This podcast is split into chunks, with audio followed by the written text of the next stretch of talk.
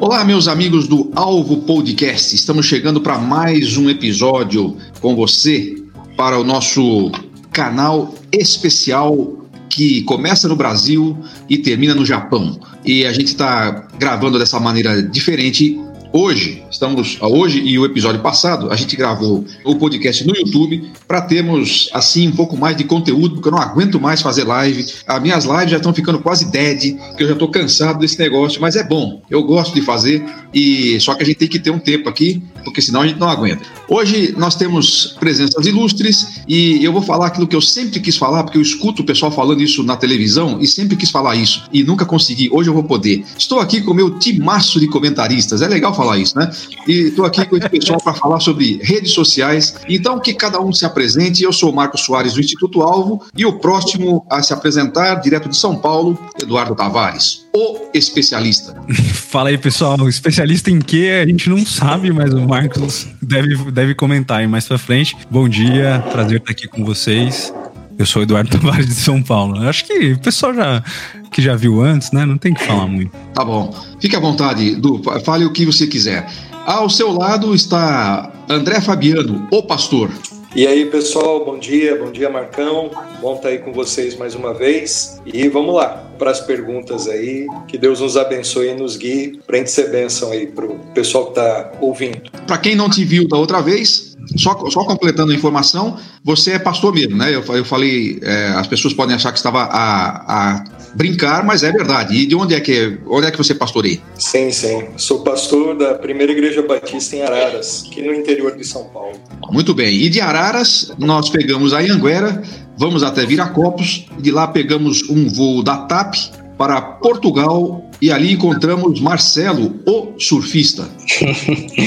Tudo bem, pessoal? Estou aqui em Viana do Castelo, no norte de Portugal, já como parte aí do, do podcast do Alvo, parte do Alvo Portugal também, e é um prazer, privilégio estar aqui, sou missionário junto com minha família. Muito bem, obrigado, pastor Marcelo. Ele é carinhosamente apelidado aqui internamente no podcast como o nosso bispo. As questões teológicas vão tudo para ele. De lá nós voltamos, tá meio, a nossa logística aqui tá meio, tá meio confusa, né? A gente estava em Araras, e em vez de passar direto para Vinhedo, já fomos lá para Portugal, mas agora voltamos e aqui encontramos Tiago, o Panetone. Sou eu.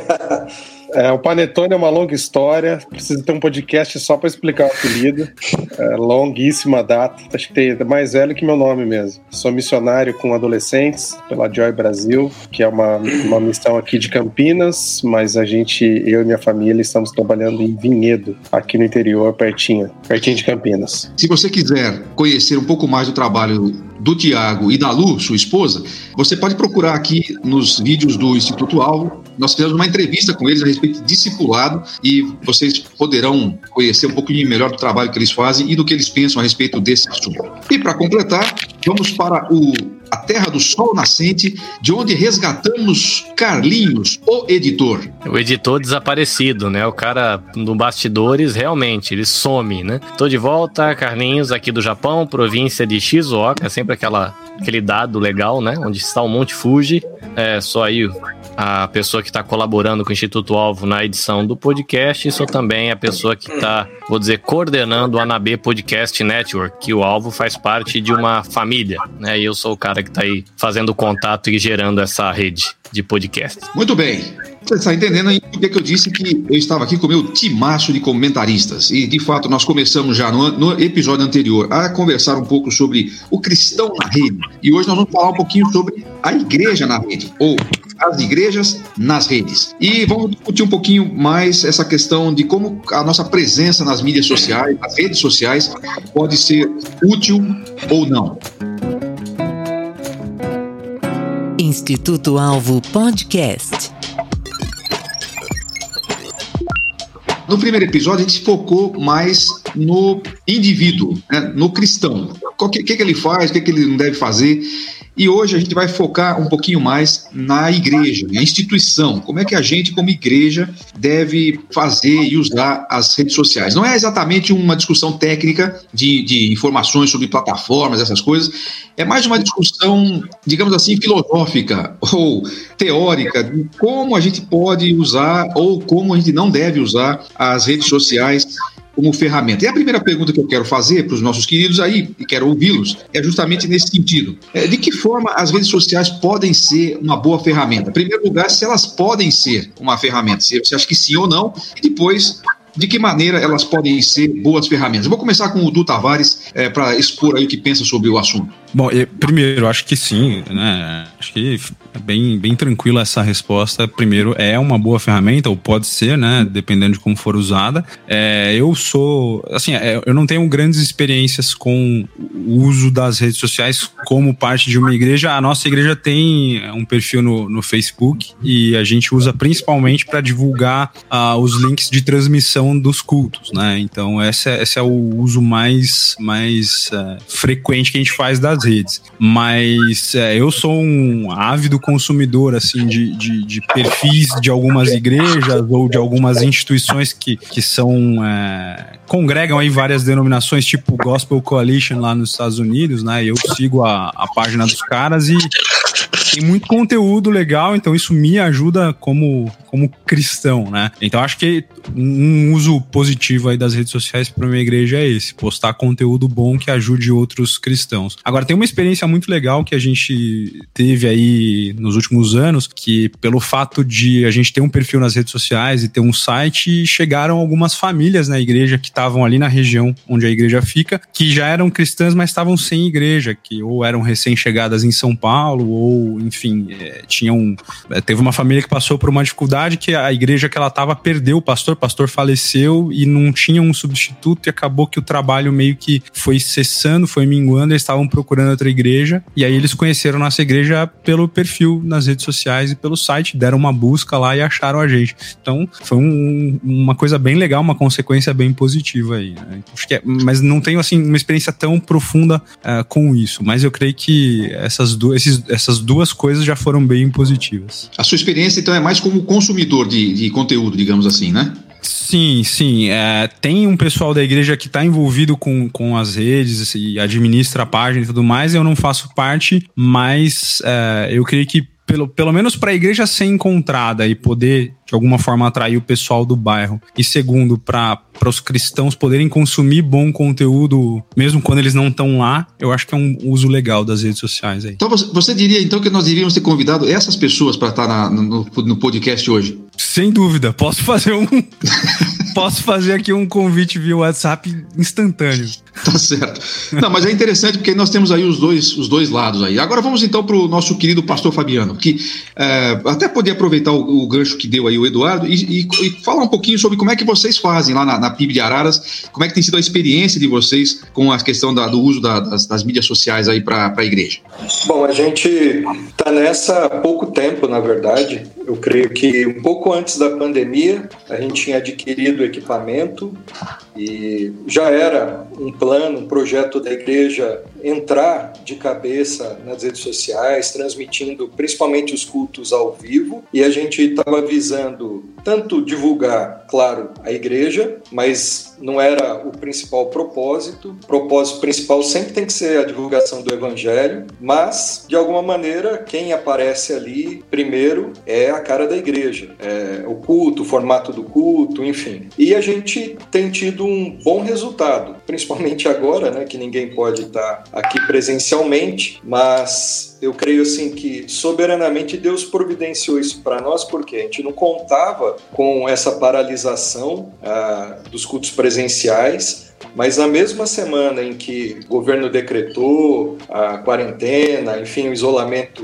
social, chegaram os equipamentos e a gente montou. Tem um menino muito bom lá na nossa igreja, está nos ajudando, e toda uma equipe ali de voluntários. E a gente tem conseguido alcançar muita gente, além, é claro, nesse tempo de alimentarmos os nossos próprios irmãos em Cristo. A gente não está podendo se reunir, então virou uma ferramenta muito útil agora para que os irmãos estejam ouvindo a palavra, não perdendo o vínculo de alguma forma com a igreja, dentro daquilo que pode, nas condições que nós temos hoje. A gente tem feito programações diversificadas, propósitos diferentes, uma programação mais de oração, de interação dos membros, uma programação mais teológica, um curso teológico que eu dou e a gente grava e disponibiliza às quintas-feiras. Adolescentes tem outro formato que é daquele Zoom, tem mais papo, interação. É, também eles usam muito Instagram. Os jovens, o Alive com o pastor Dani, que você conhece,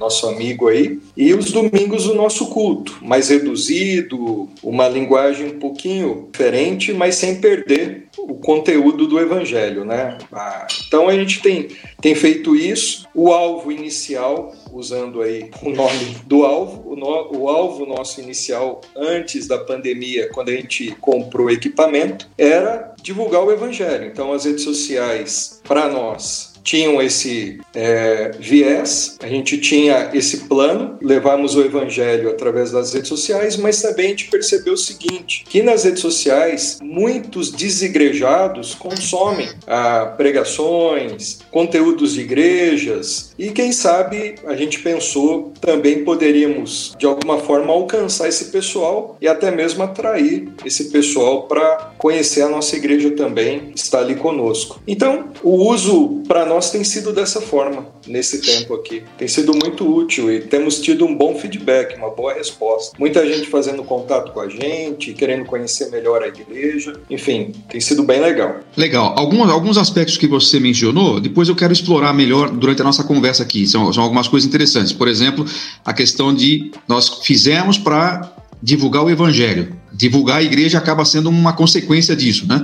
Eu sim, achei sim. legal isso nessa, nessa sua fala, daqui a pouco a gente volta a explorar um pouquinho isso. Agora, vou, vou perguntar aqui pro, pro Marcelo, e, e, na verdade você tem uma experiência, você até compartilhou isso com a gente em algumas ocasiões, inclusive no, no Hinos e Prosa que você participou, é, você estava comentando que é, em Portugal especificamente, o, o, uso das mídias sociais é um tanto diferente do que, do que é aqui no Brasil, né? Como é que você faz em relação à igreja? Né?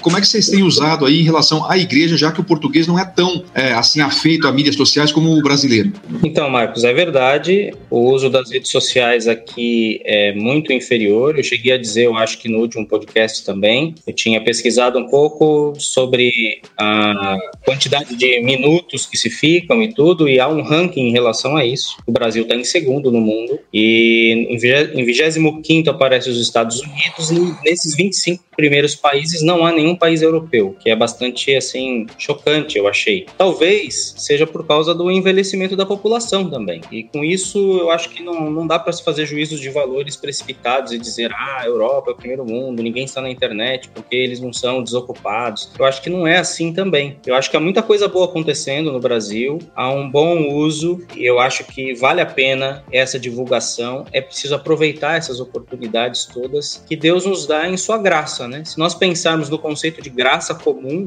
e que são as coisas que Deus dá ao ser humano para que ele desenvolva e faça cultura, a tecnologia, a internet faz parte da graça comum. E, portanto, utilizá-la bem, eu acho que é uma dádiva, faz parte da graça. É, a gente pode pegar na carona aí o texto de, de 2 Coríntios 6, o apóstolo Paulo fala para a gente aproveitar todas as oportunidades e tudo, e que ele não quer ser motivo de escândalo, e nem dar escândalo com a sua missão. Então, eu acho que dentro desse caminho, é que entra o papel das igrejas, pensando aí no, no contexto de Brasil, vamos dizer, porque estamos falando hoje da, da participação institucional da igreja nas redes, falamos na última sobre a participação dos cristãos individualmente. E até isso é um, é um conceito um tanto é, nós precisamos fazer um, uma, uma, ginástica né, aplicativa interpretativa para hoje, porque as igrejas do Novo Testamento não tinham CNPJ, elas não eram uma instituição dessa forma como temos hoje. Então, o que seriam os crentes da igreja primitiva nas redes sociais? Seriam os crentes espalhados pelo mundo. Não é? Então, acho que é a mesma coisa, só que hoje existe uma instituição, então é um nome, vamos dizer assim, a zelar, uma cara da igreja, e eu acho que a igreja pode usar isso muito bem. No caso aqui de Portugal, eu acho que há caminhos a serem melhorados, pelo menos do ponto de vista da comparação e das referências que eu tenho da cultura brasileira, eu acho que poderia melhorar. No nosso caso aqui, eu sou um missionário, estou aqui há um ano e três meses, então nós não podemos simplesmente fazer tudo, né? Podemos pegar todos os ministérios da igreja e colocar na nossa, nas nossas costas, na nossa sacola. Precisamos ajudar com que o povo da própria terra faça as coisas. E nesse sentido, eu acho que há um, um caminho a ser desenvolvido, na minha opinião. As igrejas mais ao sul usam mais. É onde está a força do evangelho em Portugal, onde estão as igrejas grandes, como por exemplo a, Igreja Cristã Internacional, Missão Internacional, do pastor Sidson, acho que é o maior ministério em Portugal. É um pastor brasileiro, mas ele tem uma equipe imensa de pastores portugueses debaixo da direção dele, fazem um bom uso da internet. A Hillsong Portugal, lá de Lisboa, tem no Porto, também faz bom uso das redes sociais. Tem a CCLX, do pastor Nuno e. Do, ah, esqueci o nome do outro pastor. Ah, me fugiu a memória aqui. Mas, enfim, são, são igrejas muito atuantes e que usam como referência aquilo que tem sido feito muito no Brasil, inclusive. Então, eu acho que há um caminho a ser percorrido. Penso que nesse sentido há, há, há razões e há espaços para melhor aqui. No nosso caso, nós usamos o Instagram, usamos o estilo muito de fotos de, de momentos que estão acontecendo para gerar uma provocação, no sentido de quem quer conhecer um pouquinho mais possa nos mandar uma mensagem e saber quem nós somos, o que é que nós fazemos, quando que nos reunimos, ou seja, nós foi propositado até aqui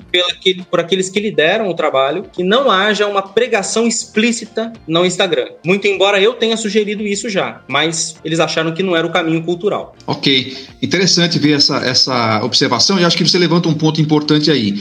Acho que todos nós estamos aprendendo a lidar com essas coisas, né? Ah, não, não só por causa da pandemia, mas é, essa questão digital é relativamente nova para a igreja e a gente não, não aprendeu a lidar direito. A minha opinião é essa. A gente não aprendeu a lidar direito com isso Alguns ainda estão achando que nós não devemos estar ali, outros estão achando que a gente pode estar ali de qualquer jeito. E eu acho que a gente precisa achar o equilíbrio aí, porque eu, eu volto a um, a um aspecto que o pastor Fabiano mencionou aí. É, a gente não quer estar, pelo menos não deveria estar na rede para fazer autopromoção ou promoção do, nosso, do nome da nossa igreja, mas não há dúvida de que institucionalmente, quando a gente está lá, a cara da nossa igreja está lá e, e, aquilo que as pessoas vão ver lá, elas vão é, interpretar que a nossa igreja é. Né? Então, nesse aspecto assim. E aí, Tiago, aproveitando aqui até o seu.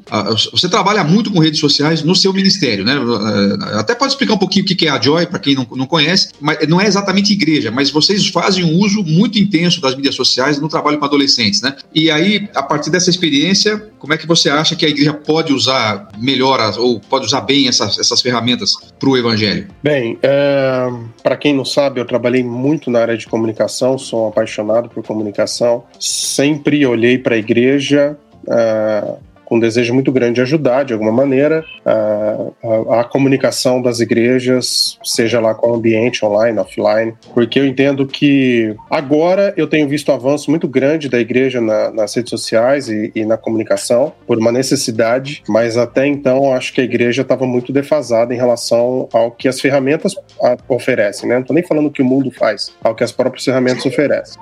Eu trabalho aqui com adolescente e é um adolescente fora da igreja, então é uma missão evangelística, né, focado no adolescente que não iria para uma igreja. Esse é o nosso, nosso objetivo, independente de classe social. É, se um adolescente não tem interesse de ir para a igreja, é esse adolescente que a gente que é o nosso é o objetivo do nosso ministério. Bem, é, o, o que eu gosto hoje do uso das redes sociais aqui na Joy é exatamente uh, usar a ferramenta de acordo com o que ela propõe. Então, por exemplo, no Instagram, nós não anunciamos o evangelho no Instagram. Poderia, mas não é o nosso objetivo. Nosso objetivo é atraí-lo, porque somos uma missão relacional. Então, através do relacionamento, mesmo que online, como a gente tem feito agora, ela é uma missão relacional, maneira que a gente entende uh, e é um dos objetivos da missão. Então, se você for no Instagram da Joy Brasil, você não vai ver nenhuma menção ao evangelho, você vai ver menção à amizade e diversão. Agora, por exemplo, eu uso aqui uh, o site é voltado para paz. Também não tem uma menção explícita ao evangelho, mas falamos que somos uma missão cristã e que temos como objetivo apresentar o evangelho de Jesus Cristo de forma criativa e relevante. Está escrito exatamente dessa maneira. Então, o site não é mais um, um lugar onde adolescentes frequentam sites, né, portais. Então, é direcionado a pais responsáveis. E o e-mail, o WhatsApp, o MailChimp e outras maneiras diretas é como nós nos comunicamos com parceiros e igrejas. Então, assim, acho que, uh, resumindo tudo isso, acho que sim, as redes sociais são uma ferramentas úteis e necessárias para as igrejas. No meu ponto de vista, até pegando o background de comunicação, é falta às igrejas igrejas, de modo geral, acho que a maioria tem entendido, mas ainda falta muitas igrejas entenderem o papel das redes sociais, de cada rede social. Né? Então, o que, que eu vou falar no Instagram? O que, que eu vou falar no Facebook? É outro perfil. O Instagram você tem uma galera um pouco mais jovem, no Facebook tá uma galera 30 a mais. É, então, são esses, esses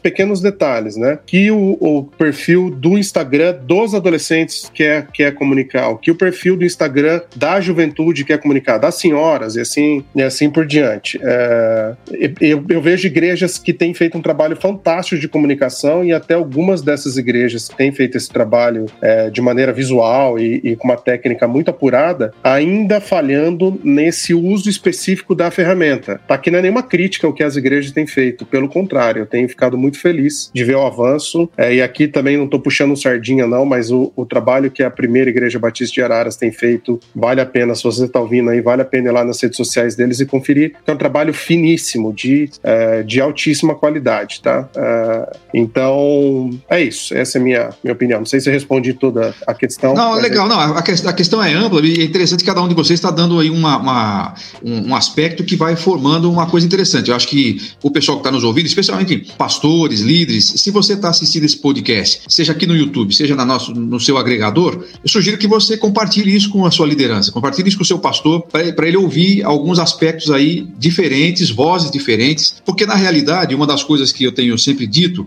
já disse isso aqui na, na minha própria igreja e tenho dito isso na, nos, nos eventos como esse para discutir essa questão. Os pastores, em geral, eles não são é, homens de comunicação digital, porque eles não foram criados nessa, né, nessa não, tiveram essa formação. Aliás, alô seminários institutos de teologia e de preparação pastoral. Tal, talvez está aí uma área que a gente precisaria inserir. São duas áreas que eu acho que fazem falta numa, na, na formação pastoral. É, algo sobre liderança e algo sobre comunicação, e especialmente comunicação digital, que é uma coisa totalmente nova. Então, os pastores não têm obrigação de saber. Mas onde funciona, eu percebo, onde, onde funciona bem, onde funciona melhor essa questão, a gente percebe que são igrejas que colocaram pessoas que entendem desse, desse assunto, entendem essas, essas, essas nuances aí que o Tiago citou, e essas pessoas dão o tom e os pastores simplesmente entregam o conteúdo, ou direcionam o conteúdo. Eu acho que isso é uma coisa importante para a gente pensar aqui. Carlinhos, você está no Japão, e, e, no Japão, como é que funciona essa questão institucional das igrejas para se comunicar com, com as pessoas? É muito usado? Como é que funciona? Bom, eu vou falar um pouquinho da, da realidade da minha comunidade específica, né?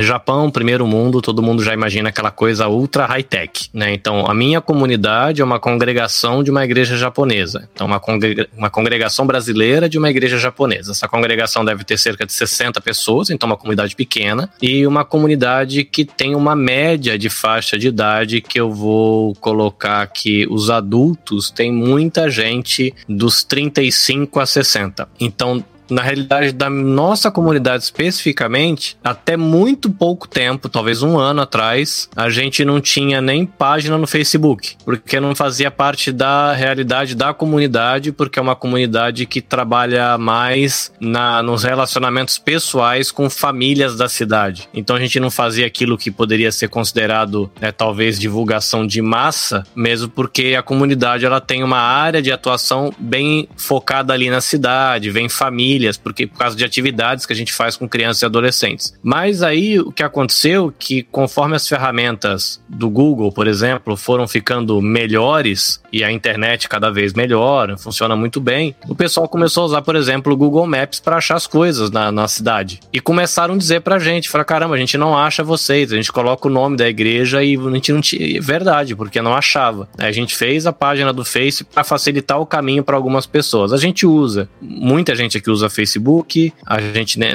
a igreja em si não tem Instagram ainda, porque a gente não tem um público que consome isso, porque os adolescentes, por exemplo, aqui eles estão, eles usam Instagram também, mas tem outras redes sociais que pegaram mais aqui no Japão, como o Line, por exemplo, que é uma mistura de WhatsApp com Instagram. Então a galera usa uma outra coisa. Jesus, então, eu, já tô querendo sair do Instagram e, e detesto o WhatsApp. Imagine uma mistura dos dois. Vá de retro. Tomara que não chegue isso aqui. É, esse Line tem gente que usa no Brasil Brasil, mas aqui, por exemplo, você chega no Japão e pergunta para um japonês de WhatsApp e ninguém usa. Um japonês que usa Facebook você conta nos dedos. Instagram o povo ainda gosta para ficar dando joinha em gato e comida, né? Que eles gostam muito é o que o japonês você começar a postar vídeo de gato ou de cachorro, você vai ganhar milhares de seguidores japoneses, que eles gostam dessa, dessas coisas do cotidiano dos animais, periquito, o pessoal tem essas coisas assim. Mas o Line é um, um negócio para trocar mensagem e tem os carimbinhos que os adolescentes amam, aqueles gifzinhos, aqueles negócios e dá para você colocar history, dá para você fazer postagem, então ele é uma mistura e pegou aqui na galera. Então a nossa comunidade está vivendo essa realidade de tentar se aproximar a isso. Só que você imagina uma comunidade de 60 anos, de uma galera que chegou aqui no Brasil muitos há 15, 20, 25 anos atrás, então, é, esse universo internet nasceu enquanto essa galera estava aqui trabalhando nas fábricas. Então, você tem, por exemplo, na minha comunidade, uma pessoa que tem um pouco mais de ginga, que uma coisa é você entrar no Facebook para ser usuário, outra coisa é você tentar, é, sei lá, fazer uma live no Facebook, que é um outro caminho. E tem uma pessoa na igreja que consegue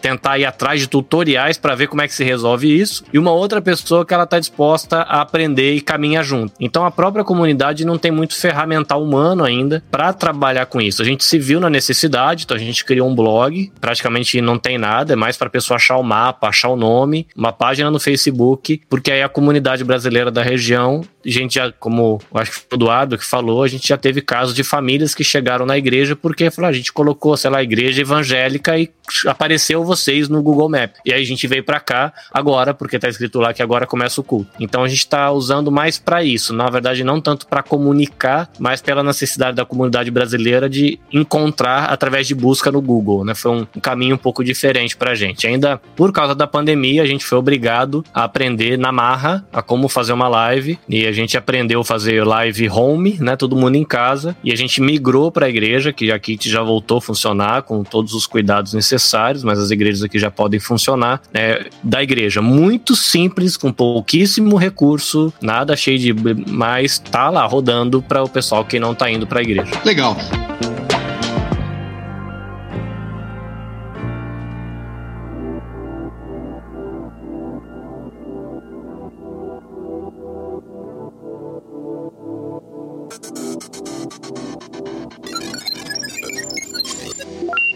Quero entrar num outro, num, num, outro aspecto agora, e agora eu vou pedir que cada um seja bem objetivo para a gente poder ter mais é, assuntos aqui a falar. Essa primeira parte era mesmo para vocês exporem o que, o que pensavam, foi bem, legal.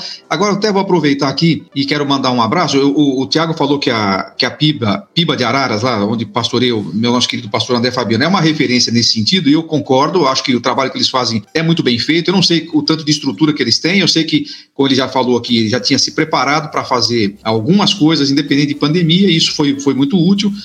Estou é, vendo aqui que está nos assistindo o meu querido amigo Maneco Silva, que é o responsável, em grande parte, pelo que a Igreja Batista do Cambuí faz, e o trabalho deles também é muito bom, é uma referência de coisa bem feita, de coisa simples, mas bem feita, e, e eu acho que é legal é, olhar esses exemplos aí. E aí tem uma pergunta aqui do pastor Anderson Ribeiro, lá de Cáceres. Ele está perguntando uma coisa que é, eu vou aproveitar para inserir aqui no nosso, no nosso roteiro. Vocês acham que esse, esse, depois dessa quarentena, quarentena, é, a gente pode correr o risco de ter assim esse movimento de, de, de live, de fica em casa e tal, do pessoal não querer voltar para casa porque nós estamos transmitindo o culto ao vivo, por exemplo, ou porque nós estamos tendo é, é, conteúdo online.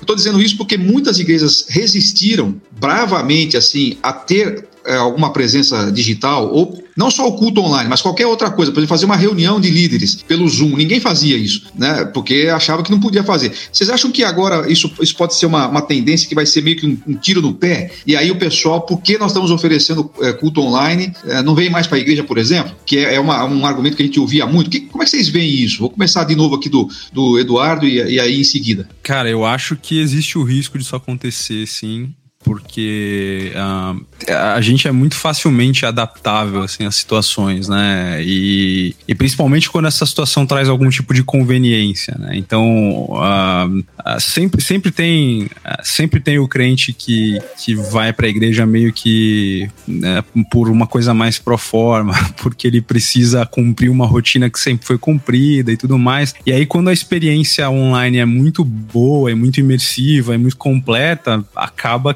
sendo uma tentação para que a pessoa fique em casa. É, é, eu acho que, assim, a gente no presencial já tem problemas em, em pôr na cabeça das pessoas que a comunhão é importante, que precisa estar tá lá junto. É, muitas vezes a gente vê as pessoas é, priorizando tudo menos a comunhão, menos o contato presencial. Então, à medida que as experiências online vão melhorando, eu acho que tem um risco uh, sério aí é, de que o pessoal que está um pouco mais distante, um pouco mais vacilante, acabe optando por ficar em casa mesmo. Eu acho que isso é um risco real. O que, que, você acha, Fabiano? Você acha que isso, isso, isso é um risco ou é um risco, mas pode ser enfrentado? Como que, que você acha? Ah, eu creio que é um risco, sim, mas a gente tinha feito alguns estudos antes da gente aplicar a ferramenta da, da transmissão online e a gente verificou que a porque esse era um questionamento de alguns irmãos aqui na nossa igreja. Será que, começando o culto ao vivo, a gente vai ter uma demanda, debandada ah, das pessoas dos nossos cultos presenciais? E aí a gente foi fazer alguns estudos. O menino aqui, que é dessa área, ele fez pesquisas, tal, levantou dados, conversou com o pessoal de algumas grandes igrejas que já trabalham com isso há muito tempo. E aí a gente verificou que ah, as igrejas que entraram com essa ferramenta do culto ao vivo, por exemplo, há já tempos atrás, elas não tiveram a perda na, na presença das pessoas nos cultos. Pelo contrário, aumentou o número de pessoas. Por quê? Divulgou melhor. As pessoas passaram a conhecer aquela igreja, aquele conteúdo ali pregado, transmitido pela igreja local. É lógico que tem que ser um conteúdo coerente com a palavra de Deus, né? Depois eu acho que você vai tocar nesse assunto. Ah, mas a gente verificou naqueles dados lá que não diminuiu o número de pessoas, mas aumentou. E a grande questão é o seguinte: quem é acomodado por natureza, quem tem essa dificuldade, talvez se acomode mesmo. Agora, eu creio que a maioria tem um, uma necessidade, vamos dizer assim, do contato. Quem entende o que é igreja, eu creio que até a gente não pode minimizar outras questões mais profundas, como sem querer espiritualizar, mas a gente não pode minimizar a ação do Espírito Santo. Eu creio que há uma sede nas pessoas, de alguma forma, os crentes verdadeiros, de estarem juntos. Eu vejo aqui na igreja, a gente está tendo essa ferramenta, mas existe um clamor hoje em dia que se bobear, o pessoal já queria se reunir, mesmo não podendo. Então eu sempre recebo mensagens ou encontro com outro irmão na rua, passou quando vai voltar. Então eu vejo que há uma sede, sim, para voltar depois para o presencial. Agora, algumas coisas eu creio que elas vão ficar como coisas positivas, que nem uma, uma reunião. Antes a gente a gente não usava essa ferramenta que a gente está usando agora aqui, por exemplo. E vamos poder usar, vai facilitar. Algumas coisas não tem que estar tá presencialmente mesmo eu creio. Se a gente puder melhorar essa questão, até da administração do tempo, deslocamento, enfim, um monte de coisa, vai facilitar a nossa vida em algumas questões. Agora, na questão do culto em si, tirando esse aspecto de reunião, não sei o quê, ah, eu creio que não vai diminuir, não. Eu creio que quem, vai, quem usa bem essa ferramenta, eu creio que a tendência é crescer. Ah, eu, acho interessante essa, essa sua fala, porque você primeiro está fazendo. Então, eu vejo muita gente é, fazendo, assim, é, elocubrações. Ah, se a gente fizer isso, vai acontecer aquilo. Agora, acho interessante que você está fazendo, já estava fazendo o uso da, da, da, do transmitido, né, ao vivo, tinha feito um estudo, está dizendo que o estudo mostrou e a experiência que vocês fizeram também comprovou que não diminuiu, pelo contrário, é, até aumentou, aumentou e até acho que foi o Duque que falou alguma coisa, o Carlinhos também, de pessoas que acabaram encontrando a igreja na rede, né? Agora, uma pergunta que a gente tem que fazer é essa, né? Eu assisto os cultos da sua igreja e eu fico, pô, é, realmente é a cara de uma igreja. Eu acho que vocês não, acho que vocês não fazem propaganda enganosa. Aquilo que sai no não, culto não. online é o que vai ser de fato. Então, quer dizer, é uma igreja que dá vontade de, de visitar. Né? E a gente tem que pensar isso. Então, se você faz um culto que você põe lá e nem os seus os membros da sua igreja querem assistir, então aí vai ser difícil alguém querer procurar a sua igreja, né? Sim, sim. Mas aí já é um outro problema, já é uma outra outra questão. Você está dizendo que foi feito um estudo e vocês comprovaram que acabou até aumentando o número de pessoas. E a outra coisa que eu destaco da sua fala é isso, que algumas coisas, por exemplo, numa grande cidade, você fazer uma reunião de liderança é, num dia de semana, por exemplo, 8 horas da noite, é praticamente impossível. Sim. O cara, 8 horas da noite, está chegando em casa. Mas por que, que não pode fazer pelo Zoom? Agora nós aprendemos Sim. que pode. Né? Sim, dá para É, utilizar o seu tempo. Otimizar- Exato. Marcelo, como é que você vê isso? Você acha que isso, é, é, algumas coisas vão ficar e você acha que elas são negativas, positivas, ou você acha que depende? Olha, tem até um texto bíblico para o Zoom do apóstolo Paulo. Não falei que ele é nosso bispo, ô, Fabiano? Ele sempre traz um texto. Vai, diga lá. Olha lá, ó, 1 Coríntios 5, aquele caso é, de disciplina, veja só o que o apóstolo Paulo disse, né? Ah, Quanto a mim, que estou ausente, mas presente em espírito, já dei a minha sentença em nome de nosso Senhor Jesus Cristo sobre aquele que fez isso como se eu aí estivesse. Convoquem uma reunião aí. Eu estarei em espírito e também estará convosco o poder de nosso Senhor Jesus Cristo. estaria ausente, mas estaria lá, não é? Então, ah, Você acha que essa aí, é, essa aí é a profecia sobre o Zoom? Opa!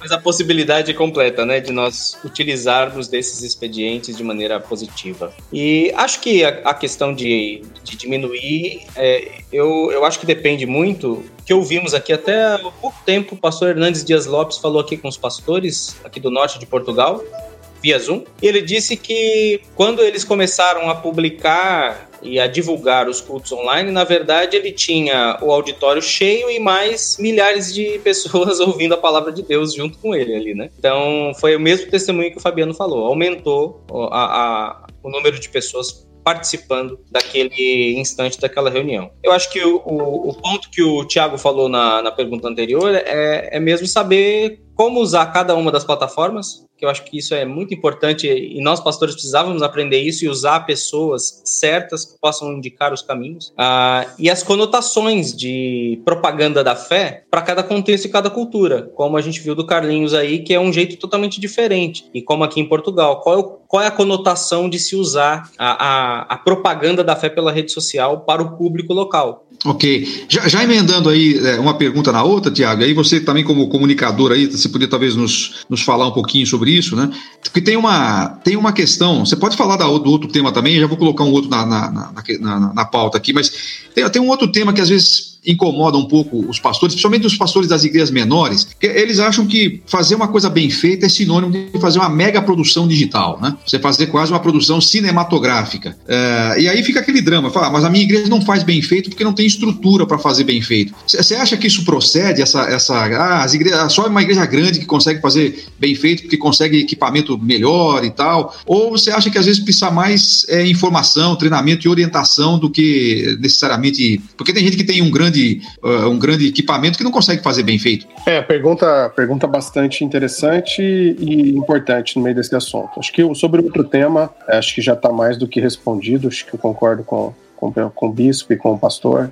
É, acho que é isso mesmo, não tem muito que, que a gente delongar nesse assunto. Cara, sobre mega produção ou uma comunicação simples, é, a- até pouco tempo atrás, alguns 4, 5 anos, existia uma limitação muito grande de conhecimento mesmo. Né? Então, se você. Eu, há seis anos atrás, eu estava totalmente inserido em agência de publicidade e, cara, você tinha que pagar cursos caríssimos para você adquirir uma, uma fatia de conhecimento sobre alguma coisa. Hoje, de dois anos, três anos para cá, não tem desculpa mais para ninguém. Você pode ser que você não tenha talento, ou você não tenha talento, não, né? Não tenha aptidão para uma determinada área, né? E ok, isso é, é perfeito. Mas tem conhecimento de sobra, tem gente dando treinamento de sobra. Eu sigo é, alguns perfis na internet que falam só sobre comunicação para igreja, fora os perfis que falam sobre comunicação de modo geral. Então acho que isso existe. é, as pessoas às vezes elas também estão procurando muito conteúdo gospel, né? Então comunicação é comunicação. Depois você vai aplicar para sua igreja, você vai aplicar para o seu negócio, para o que for. Então vá, é, é, o YouTube tá aí, você procurar lá como fazer, como é, existem é, milhares, milhares de bons perfis. E é só você gastar aí algum tempinho é, para você é, adquirir conhecimento para isso. E tem milhares de pessoas é, ensinando você fazer da maneira simples e com pouco equipamento. Então, hoje em dia, alguém da sua igreja vai ter um celular razoavelmente bom. E isso é suficiente, né? Um celular e um microfone de 45 reais que você compra no Mercado Livre, você faz uma transmissão ao vivo, você pode fazer uma comunicação, é, você tem ferramentas como Canvas, que é gratuita para você fazer publicações é, de propaganda, enfim. É, acho que não é desculpa. Eu acho que sim, falta conhecimento.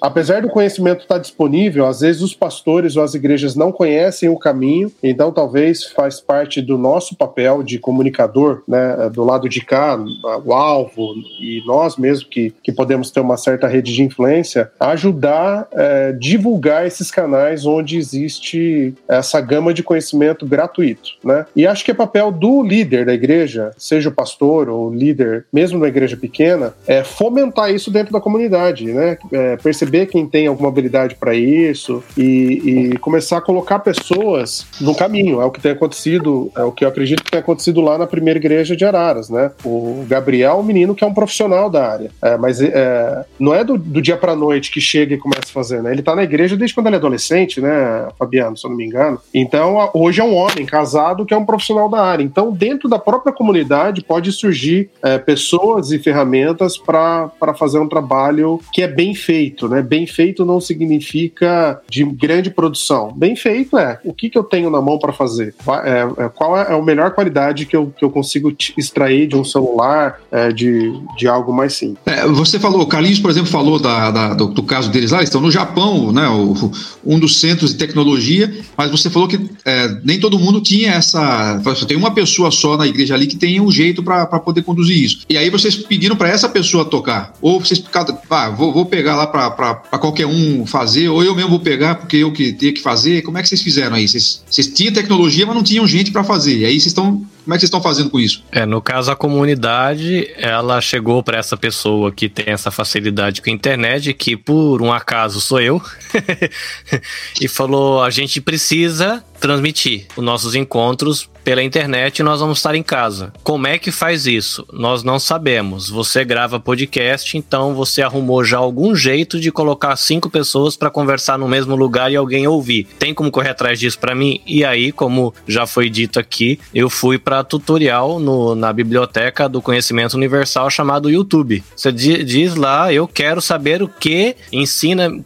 escreve qualquer coisa e tutorial depois. Vai aparecer alguém, vai aparecer muito lixo, mas você vai achar muita coisa coisa boa. E ali você descobre nome de ferramenta, nome de site, né, ouvindo podcasts. Às vezes você caça lá um podcast que a pessoa vai citar, um, o Canva. Eu descobri também ouvindo podcast, uso um montão hoje, meu trabalho em parte visual toda feita no Canva, uma ferramenta que eu não gasto um único centavo de real, né? Então, é, a comunidade falou assim: olha, tem como achar? Achei. Agora explica pra gente como é que a gente faz. Aí explicou, vai tentar multiplicar dentro daquele universozinho o que faz. Aí a gente voltou voltou para a igreja, arrumou um outro problema, que uma coisa era eu funcionar a coisa do meu computador na minha casa com as coisas que eu instalei no computador. Aí a gente foi para a igreja, outro computador, outro equipamento, aí tem que ligar a mesa de som no, no, no computador, e aí destinaram uma certa quantidade de recursos e falaram, olha, tem como resolver com essa grana? Qual que foi a conclusão que nós chegamos? De que se a gente usasse todo aquele volume de dinheiro que de deram, ia ficar muito legal e não ia ter quem conseguisse fazer. Porque ia ficar muito bom, com uma mesa de som instalada, com uma câmera super legal, com, sei lá, vinheta de entrada, trilha sonora, e, eu, e não tinha ninguém que ia conseguir operar aquilo. A gente pegou, sei lá, 10% desse valor, compramos um adaptador para pegar uma câmera que a igreja já tinha, uma câmera antiga que não tem nem saída HDMI. Nós compramos um adaptador que ela faz isso virar um USB, compramos um adaptadorzinho pequenininho que ela pega aquela saída de gravação da mesa de som. Pronto, duas USB e usamos, estamos usando a mesma plataforma que você está usando para gravar esse podcast. Simples de usar, fácil de explicar para qualquer um. Gastamos muito menos quando a pessoa assiste, não tem iluminação, não tem fumaça, não tem laser, não tem countdown no início do vídeo, não tem vinheta, não tem nada, mas o, o vídeo tá claro, o áudio tá claro e a pessoa está recebendo o culto do começo ao fim com uma qualidade muito simples, mas agradável. Então a solução que a gente encontrou aqui foi se a gente tentar pro caminho da excelência visual e do áudio, a gente não vai encontrar um voluntário para dar conta de mexer nisso aqui, porque demanda uma outra máquina e um certo conhecimento. Então a gente acabou optando por usar 10% do valor que a gente tinha para poder investir e fazer algo mais simples, que é uma solução parecida como essa do celular com um microfone legal, só que a gente fez isso num PC, mas é o mesmo tipo de solução. É só uma câmera simples com um microfone simples e funcionou pra gente, ficou bem legal, apesar da simplicidade. Ou seja, às vezes não é a questão do recurso, mas é a questão de, de do planejamento mais adequado e a adequação da plataforma, do público, da, das pessoas que você tem disponíveis, né? Agora, quando uma igreja, a igreja do, do pastor Fabiano, a gente conhece, ela está em crescimento agora, mas ela não é uma mega igreja. Mas eles tiveram a visão de planejar, eles nem sabiam que ia ter pandemia, eles tiveram uma visão de planejar como parte, planejar essa questão uh, de comunicação visual e de comunicação digital como parte do seu processo de, de, de planejamento da, da igreja, né, pastor? Do, do, do, ministério em si, né? Sim, sim. É, a gente era muito tímido, né, modesto nas redes sociais. A gente usava o que dava para usar. Como o Carlinhos falou, não é só uma questão de você ter recurso financeiro para investir Você tem que ter o recurso humano para poder estar tá ali manuseando, enfim, operando todo esse equipamento. Então a gente não tinha. A gente não tinha nem o recurso financeiro e nem o recurso humano na época. Então a gente fazia o que dava, que era o quê? Ah, Instagram, um pouquinho, Facebook, muito timidamente ali o YouTube. Tem algumas pregações ali que a gente gravava às vezes e colocava, mas nada demais assim. A gente fazia com o que dava, procurava fazer bem feito, mas aí a gente começou a planejar melhor as coisas, né? A médio e longo prazo, para ter os recursos financeiros para investir. Aí a gente precisou mudar uma série de coisas lá na igreja. E eu não digo que as pessoas que estão ouvindo, assistindo, têm que fazer a mesma coisa. Isso foi o que a gente fez lá. Antes de comprar até o equipamento e gente começar a transmitir as coisas, os cultos, as programações, a gente teve que adequar o templo. Então a gente mudou até parte ali que é chamada de púlpito, palco, tem tantos nomes ali, né? Palco é meio estranho a gente falar, mas é aquele lugar ali que fica o pastor, que alguns chamam de altar. A tribuna sacra. É, só o sumo sacerdote entra ali uma vez por ano. Ah, então a gente teve que adequar até isso, porque com os estudos, aqueles estudos que eu estava falando foram feitos, também a gente verificou outras coisas para a nossa realidade aqui, que a gente teria que transformar o templo da nossa igreja numa espécie de estúdio público. Então, antes da, da câmera em si, a, a gente precisou adaptar um monte de coisa. A gente trocou toda a mesa de som. Então, começamos com essa parte mais que não era visível. Então, começamos a, a própria parede atrás, o pessoal fica, os músicos ficam. A gente teve algumas dores de cabeça ali por colocar fundo preto, trouxe algumas polêmicas. Que é do ah, diabo, preto é do diabo. Pois é, pois é. a gente colocou iluminação e não era para fazer show, era para adequar para filmagem e para fotografia para ficar melhor a, o visual. E também não era questão de modinha, de igreja worship, nada disso. Era a ideia realmente de adequar ali o nosso templo para poder fazer a transmissão. Não que você tenha que fazer isso, não precisa, mas era na verdade, assim, a nossa meta, o nosso alvo, a gente pensou nisso e achamos que ia ficar melhor. Trocamos toda a mesa, a mesa de tal, enfim, mas também calhou de Deus providenciar a pessoa certa para ficar ali nos ajudando, porque senão não ia ter como é, operar toda aquela nave espacial. Ali, ali eu me sinto um analfabeto digital ali, tecnológico, perto daquele monte de equipamento, até assusta. Mas calhou de Deus providenciar tudo isso nesse tempo.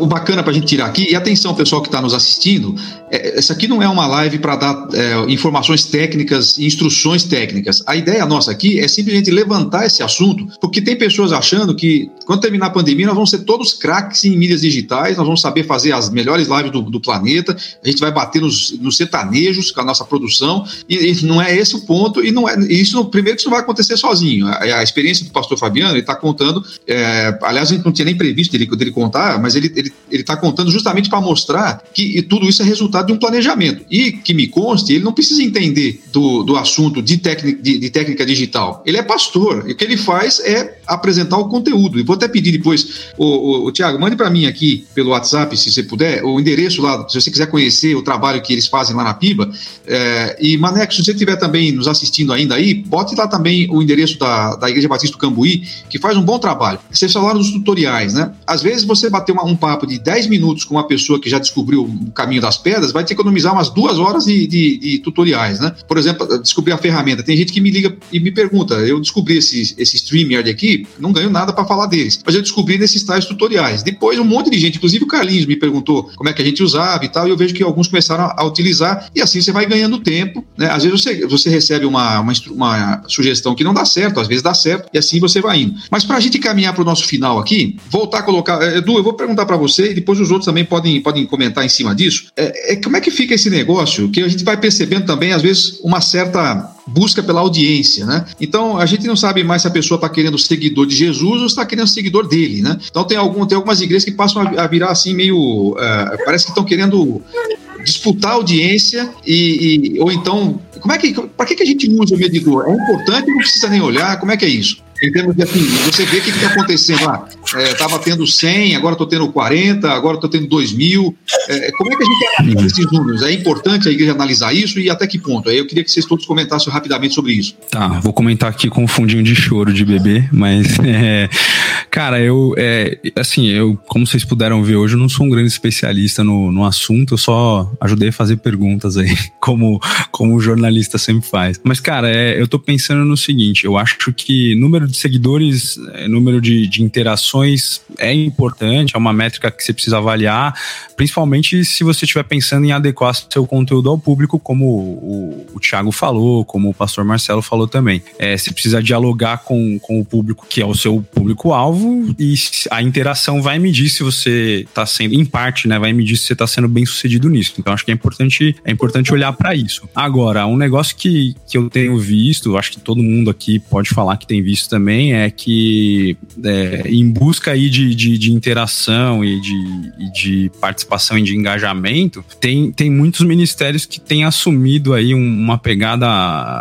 tem, tem subvertido a, men, a mensagem em troco de, de interação e de engajamento. Então, é uma coisa que entrou muito na moda e que também está tomando muita paulada, graças a Deus, é a teologia do coach, né? E, e a teologia do coach combina muito com redes sociais, né? Porque ela vai falar muito do que as pessoas querem ouvir e quase nada do que elas precisam ouvir. E isso, obviamente, vai gerar engajamento e, e assim, é, se você for procurar esses, entre aspas, pastores essa galera que é mais coach do que pastor, você vai achar lá comentários falando que é uma bênção, que é maravilhoso, que precisava ter ouvido uma mensagem daquela. Aí você vai ouvir a mensagem e, e assim, é, é completamente desvirtuada, completamente fora do que a Bíblia ensina, mas dentro do que o nosso momento demanda para acariciar os ouvidos, né? Então eu acho que é, a, a, a, métrica seduz nesse aspecto, você pode subverter sua mensagem para aumentar sua base de, de, de seguidores e sua popularidade, é porque assim,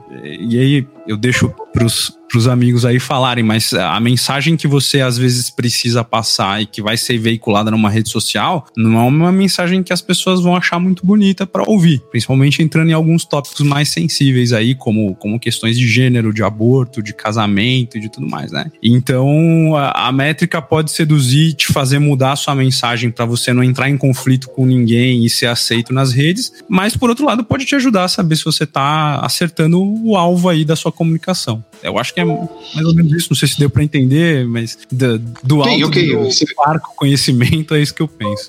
Marcelo, como que, como que você acha que a gente deve encarar as métricas, assim, as, os resultados? A gente não deve dar bola para isso, se tiver um assistindo tá bom, Ou como é que é que você, como é que você vê isso? É de uma missionária muito conhecida no Brasil, que é a Andrea Vargas, do projeto Avalanche. Ela foi perguntada a respeito disso esses dias, numa live no Instagram que eu estava assistindo, sobre o projeto que ela tem, eu acho que chama-se Biblioteca da Andrea, onde ela comenta alguns livros que ela acha bom, precisava ser mais divulgado, e perguntaram para ela sobre isso, sobre a fama, o engajamento. Ela colocou muito bem, eu acho que eu posso repetir a fala dela, que nós, o, o grande problema não são as redes sociais, é o coração humano, né? O coração humano que é o problema, o coração pecador, o coração depravado, é, como Jesus disse lá em Marcos 7, né? Que é de lá que procedem ali os maus desígnios, né? De tudo que a gente deve guardar, como diz Provérbios, é guardar o nosso coração. Portanto, a gente pode aproveitar a oportunidade e a ferramenta de falar, e inclusive esses medidores, como parte do, do trabalho que a gente tem realizado.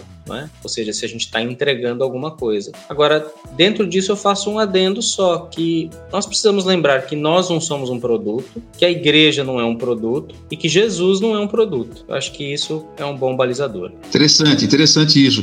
É, é, Tiago, você, você acha que, por exemplo, analisar os, os números para saber se está tendo algum retorno, e, e, também acho que tem uma diferença aí entre o, as mídias sociais de uma empresa, como disse o Marcelo, até mesmo de uma pessoa, né? até mesmo, de uma, por exemplo, no caso que ele, que ela, dessa pessoa que ele, que ele citou, é uma pessoa, não é uma igreja que está fazendo aquilo, né? Então, não sei se tem alguma diferença na cabeça de vocês entre a mídia social de uma pessoa, de um indivíduo mesmo no ministério, e de uma igreja como instituição, que não está vendendo um produto, mas está oferecendo Jesus. E, na verdade, às vezes oferece mais a si mesmo do que a, a, a Jesus, né? Então, agora, que, até que ponto ou saber quantas pessoas estão vendo é importante? Cara, acho que é vital como análise de qualquer coisa, pensando do ponto de vista de comunicação, não vital para a saúde espiritual da igreja. É isso que o Marcelo falou, é totalmente pertinente. É, porque pode, né, as pessoas acharem, apesar da igreja não ser uma pessoa, às vezes aquele irmãozinho, ou sei lá, qualquer XPTO lá, que não participa de nada da comunicação, mas a igreja está numa ascensão midiática, e a pessoa tem o seu coração corrompido pelo orgulho, né? Mas isso é o que o Marcelo falou, é o, problema é o coração de cada um. É, eu, cara, eu acho assim como a igreja, um, um, outro assunto que ninguém gosta de falar, assim como a igreja precisa analisar o seu caixa para ver se a coisa está funcionando ou não, se vai poder comprar mesa, se vai poder comprar o celular ou um microfone de 40 reais para fazer as coisas, seja para pintar uma parede, para trocar um banco, tirar um piso que está quebrado, é tudo, tudo tem que ser analisado. É, você, você te, fez um post há muito tempo, Marcos, que eu gosto muito, que fala assim: se Deus não gostasse de planejamento, não ia ter um livro na Bíblia que chamava Números, né? Então, é, eu acho que, cara, a Bíblia tem é, muito, muito ensinamento sobre planejar, sobre planejar. Eu fui um profissional de planejamento, sou apaixonado dessa é, nessa área e, e, é e exatamente o que eu falei lá na, na primeira pergunta, o que mais me incomoda na comunicação das igrejas é a falta de planejamento. Às vezes não é o equipamento, não é o visual. Muitas igrejas têm feito um visual sensacional, mas falta um planejamento. Só que nas outras áreas, geralmente as igrejas, estou considerando aqui as igrejas sadias, né? Sejam elas pequenas ou grandes, mas igrejas sadias com evangelho verdadeiro. São igrejas que têm um planejamento offline, digamos assim, muito bem feito. Então a igreja sabe quem é o professor, a igreja sabe quem não vai pôr a tesouraria na mão de uma pessoa desonesta, tem que ser uma pessoa idônea, que, que saiba fazer conta e tal. Então as pessoas elas pensam ali o, o offline, digamos assim, e esquecem de planejar é, online. Né? Online não pode ser dado para o sobrinho do, do, do, menino que, que tem uma conta no Instagram. Né? Ela tem que, ela, é, tudo tem que ser. A, a, na verdade, eu acho que a hora que quebrar essa dicotomia entre online e offline, entender que tudo são ferramentas de propagação do evangelho, a gente é, quebra esses tabus né, de, de view, de. É, a gente vai começar a olhar tudo isso como ferramenta para pro, propagação do evangelho. E aqui eu quero deixar um adendo bem claro, isso é uma opinião minha. Propagação do evangelho, para mim, não é uma mensagem teológica. Pode ser uma foto de um evento onde é, vai ser uma ferramenta, um instrumento para que aquela pessoa venha conhecer o evangelho. Né? Quando você, voltando ao exemplo aqui da Joy, pô, se falar, você entrar lá no perfil agora, lá, arroba Joy Brasil Oficial, gostou do jabazinho aí, né? É... Arroba, arroba Joy Brasil Oficial é o Instagram. Instagram da Joy, você não vai, você não vai ver o, o evangelho. Só que, cara, aquilo é uma ferramenta poderosa. A gente tem tido experiências disso, poderosa de adolescentes que chegam lá e depois eles vão, de maneira relacional, conhecer o evangelho. Eu vou contar aqui um testemunho rapidinho, depois aí, ó, se ficar fora de hora, o Carlinhos tira na edição. Cara, a gente tá fazendo um acampamento online, né? Uma loucura e tá sendo muito legal. Estamos com 70 adolescentes, entre liderança e adolescentes. Estamos em 100 pessoas todos os dias no Instagram e no Zoom. E a gente está com um grupo de Jaú, por conta de uma menina que é de lá, a gente está com um grupo de algumas meninas de Jaú. E de repente apareceu uma menina, não vou aqui citar o nome, uma, uma sexta menina de Jaú, e, e participando das coisas e tal. Daí fomos conversar, fulana, você é prima da, né, daquele outro, do núcleo? Ela falou, não, eu sigo vocês no Instagram, alguém postou, eu sigo vocês no Instagram, vi que era um acampamento online e me inscrevi. Então, a menina que tá ouvindo do evangelho, ela tá ouvindo do evangelho. Ontem ela ouviu que o mundo cai, tá caído e que estamos longe de Deus. E até o final dessa semana ela vai ouvir a, a mensagem completa do evangelho, de que Jesus Cristo é o salvador da vida dela. Então, cara, é uma ferramenta. Então, se, se eu tivesse lá falando dentro do Instagram que, que olha, você precisa mudar sua vida, senão ou mesmo que fosse uma mensagem contextualizada, mas do evangelho, dificilmente ela estaria com a gente hoje, né? Porque esse é o nosso público. Então, é, é isso. As ferramentas elas têm que apontar pro evangelho, para a mensagem de salvação, mesmo que não seja uma, uma pregação de um pastor. Legal. Eu, eu tinha feito um compromisso aqui que eu ia liberar o nosso querido pastor André Fabiano às 10h15 do horário que a gente está gravando. Então, eu quero é, dar ele aí a oportunidade de se você pudesse dar um, uma só, uma sugestão para quem quer melhorar ou desenvolver alguma coisa boa em termos de, de, redes sociais da sua igreja. Pastor Fabiano, e aí depois da sua colocação, o irmão está liberado para o seu próximo compromisso e nós já também vamos caminhar para o encerramento aqui. Mas, Pastor Fabiano, para eu manter o meu, meu combinado aí, se tivesse uma sugestão a um colega pastor a respeito desse assunto, o que, que você diria? Ah, eu creio assim, que a gente precisa estudar, era uma área que eu desconhecia, sinceramente, tinha até receios, o Thiago me conhece, sabe disso, até por uma questão de personalidade, mas eu creio que precisa pesquisar, estudar. A gente, eu quero até indicar o menino aqui da nossa igreja, ele é muito solícito. Se quiser entrar em contato com ele, ah, depois pode entrar lá no nosso Instagram, lá na Bibi Araras. O nome dele é Gabriel, ele pode te ajudar, ele pode indicar o caminho das pedras aí para facilitar para você. Algumas igrejas têm procurado ele, é lógico que ele não tem muito tempo assim assim para ficar oferecendo, né? Mas com certeza ele vai poder orientar aí, vai poder dar os caminhos aí para o pessoal. Mas então é isso, é entrar mesmo, estudar e, eu indico aí esse menino que pode ser um canal de orientação para a turma. Legal. Pastor Fabiano, obrigado pela sua participação. Fique à vontade para quiser ficar até o final, mas se precisar sair, fique, fique à vontade, tá que a gente sabe que é sua, tem o seu compromisso aí. Aliás, tá o Instagram da PIB de Araras está colocado aqui para quem está no YouTube no chat e depois o nosso editor vai colocar na descrição do podcast também o, o endereço. Du, Valeu, sua Marcos. última. Valeu, pastor Fabiano. Du, só, se você tivesse que dar uma sugestão para o pessoal que, que quer melhorar suas redes sociais na, na, como igreja, o que é que você diria? Cara, eu diria que é, ouçam esse podcast, ouçam as dicas aí dos pastores envolvidos. É, acho que é, é, tem um pouquinho de curiosidade, né? Vá procurar um pouquinho, como já foi amplamente falado aí, tem tutorial para tudo, tem coisa muito boa, na verdade. O difícil é fazer a curadoria no YouTube, né? Mas tem muita coisa legal. É, então vai atrás, que acho que dá para ter um retorno muito bom em termos de, de propagação do evangelho, de, de, de abrir as portas da sua igreja para mais gente chegar. Então acho que vai atrás de tutoriais porque dá para fazer bem feito sem investir muito dinheiro, como o Carlinhos deixou bem claro aí no exemplo. Valeu, Du. Pastor Marcelo, qual seria a sua sugestão aí para os colegas líderes que quiserem melhorar a sua performance digital como igreja? Depois de avaliar suas motivações, de saber a conotação do que significa usar uma rede social como propaganda do evangelho e saber exatamente o produto que você quer, entre aspas, né, o que, que você quer apresentar, procure os profissionais. Às vezes eles estão na sua igreja e podem fazer gratuitamente, podem ser, podem ser bênção, pode ser algo do corpo de Cristo. E há contextos onde não. Aí você pode ter a necessidade até de pagar, mas procure as pessoas pessoas profissionais. Legal. Carlinhos, o que, que seria a sua aí, direto do Japão, sua recomendação aí para o pessoal? Não tenha vergonha de perguntar como faz para quem faz. Às vezes você tá numa igreja, se você tem, está procurando uma estrutura muito elaborada e você vê uma igreja fazendo um negócio legal, não fique com vergonha de perguntar. Manda uma mensagem no, na rede social que essa igreja está usando e fala assim: olha, sou, no meu caso, Carlinhos, gostei da maneira que vocês fazem. Tô começando e não sei como fazer. Que instrumentos, que equipamentos, que plataformas vocês usam? Eu aprendi um montão de coisa usando uma técnica milenar chamada cara de pau. Você manda uma mensagem e pergunta. Às vezes, dependendo do tamanho do ministério, da equipe, demora um pouco, algumas semanas, dias, para você receber uma resposta, porque até eles encontrar a pessoa que vai poder entrar em contato com você. Mas eu aprendi muita coisa perguntando, e por incrível que pareça, você acha muita gente que não tá querendo esconder o jogo. Ela tá fazendo muito bem feito e tá disposta a compartilhar, dar nome de plataforma, dar dica de quem faz aquilo com um orçamento barato, que empresa oferece aquilo com baixo custo. É, então você acha muita gente que está disposta a compartilhar o que aprendeu. Então, além do, do YouTube, podcast, né, tutoriais em blog, enfim, eu acho que ter a ousadia de perguntar para quem está fazendo pode ser uma ótima alternativa para quem quer começar ou melhorar o que já faz. Legal. E finalizando nossa, nossa roda final aí, Tiago, qual a sua, sua sugestão? Cara, minha sugestão é buscar.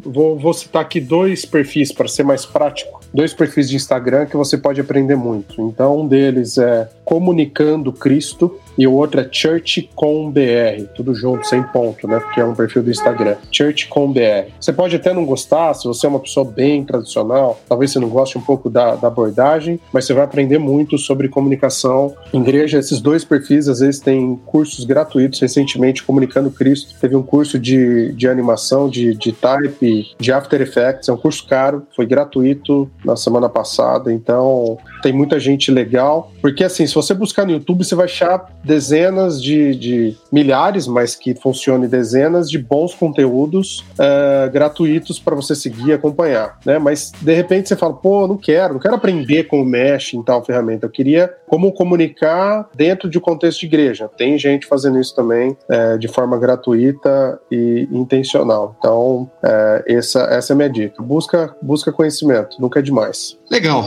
Então fica assim atingido o nosso objetivo. Não era exatamente dar respostas técnicas, embora algumas coisas até foram mencionadas aqui, mas era mostrar que é possível, é um, uma boa ferramenta e a gente precisa ir atrás. Eu sempre digo que a única coisa que caiu do céu, que caiu, não que desceu, a que desceu foi Jesus, mas a única coisa que caiu do céu fez um estrago tremendo aqui, a gente está até hoje pagando ah, o preço, né? Então não vai cair do céu um projeto pronto de, de mídias digitais para sua igreja. Você vai ter que ir atrás, vai ter que é, pensar isso.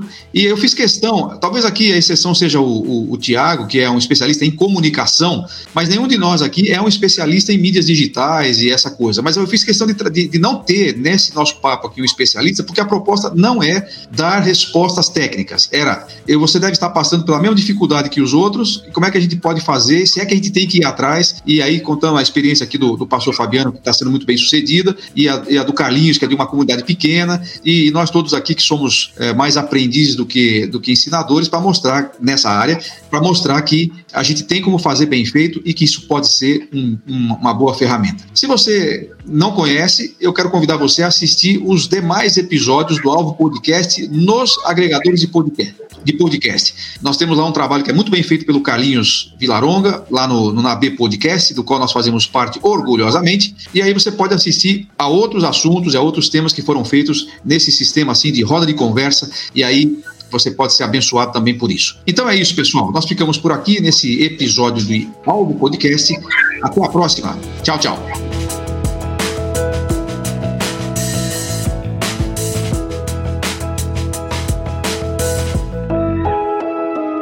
Instituto Alvo Podcast. Para saber mais sobre o Instituto Alvo e conhecer os seus treinamentos, palestras e publicações, visite institutoalvo.com.br ou busque por Instituto Alvo nas redes sociais. Na descrição deste episódio você encontra o link para conhecer os cursos online oferecidos pelo Instituto Alvo. O Alvo Podcast tem direção de Marcos Soares e edição de Carlinhos Vilaronga. O apoio de produção é da Nabecast Assessoria em Produção de Podcasts, publicado pela Nabe Podcast Network. Para conhecer outros podcasts publicados pela nossa rede, visite nabecast.jp.